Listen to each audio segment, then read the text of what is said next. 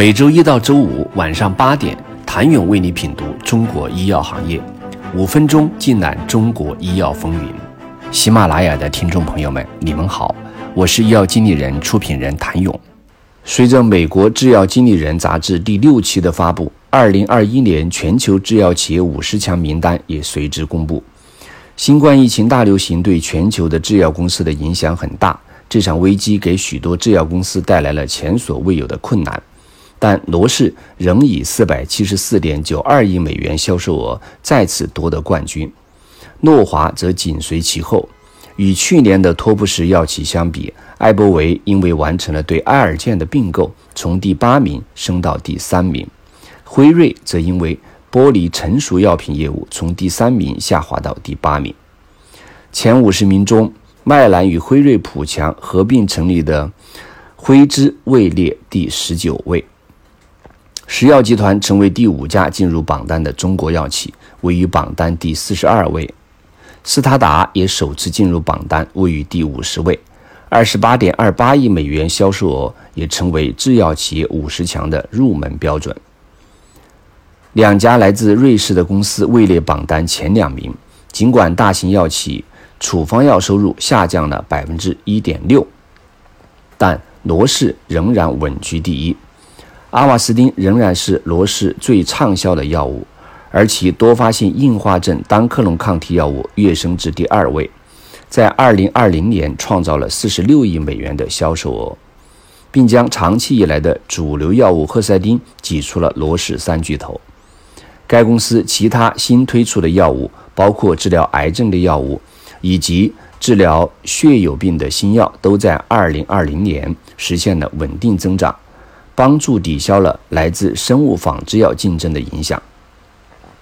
罗氏是生物制药公司中研发支出最多的公司，用于研发的投入总额为一百一十三亿美元，较上年增长百分之九点八。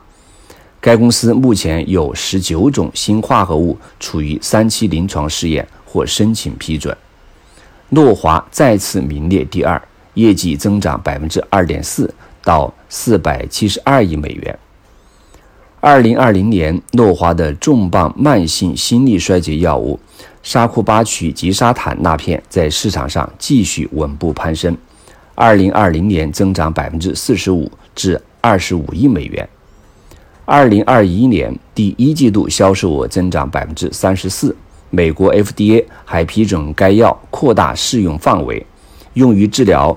射血分数保留性心力衰竭患者，这是 FDA 首次批准治疗射血分数保留性心力衰竭的药物。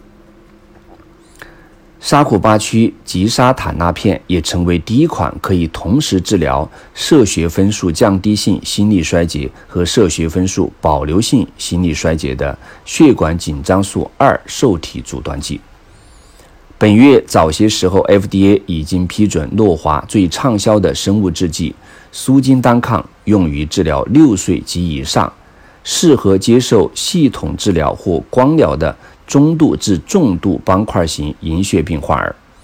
值得一提的是，这是苏金单抗在美国首次批准用于儿科患者。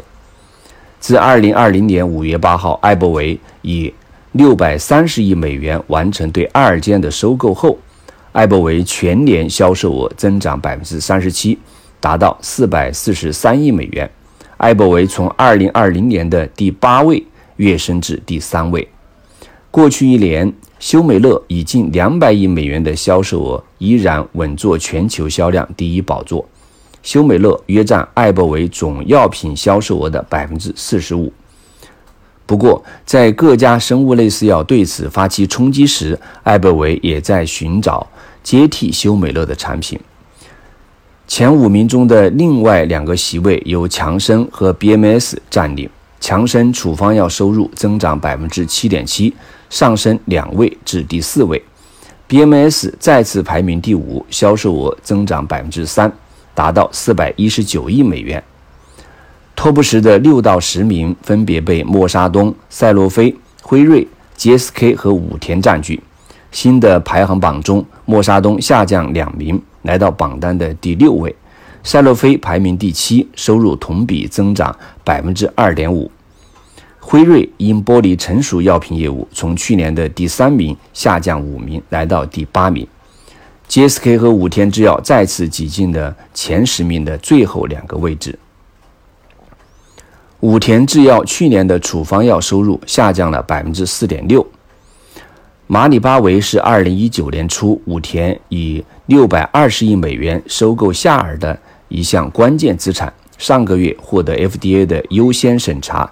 并可能成为唯一治疗难治愈移植后巨细胞病毒感染的药物。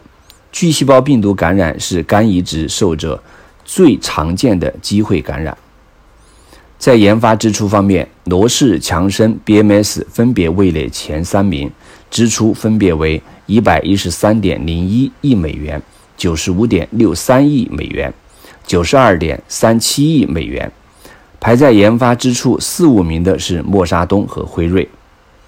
默沙东与辉瑞都在研发晚期肺炎球菌疫苗。想了解哪五家中国药企进入全球制药五十强榜单，请你明天接着收听。谢谢您的收听。想了解更多最新鲜的行业资讯、市场动态、政策分析，请扫描二维码或添加医药经理人微信公众号“医药经理人”，医药行业的新闻与资源中心。我是谭勇，明天见。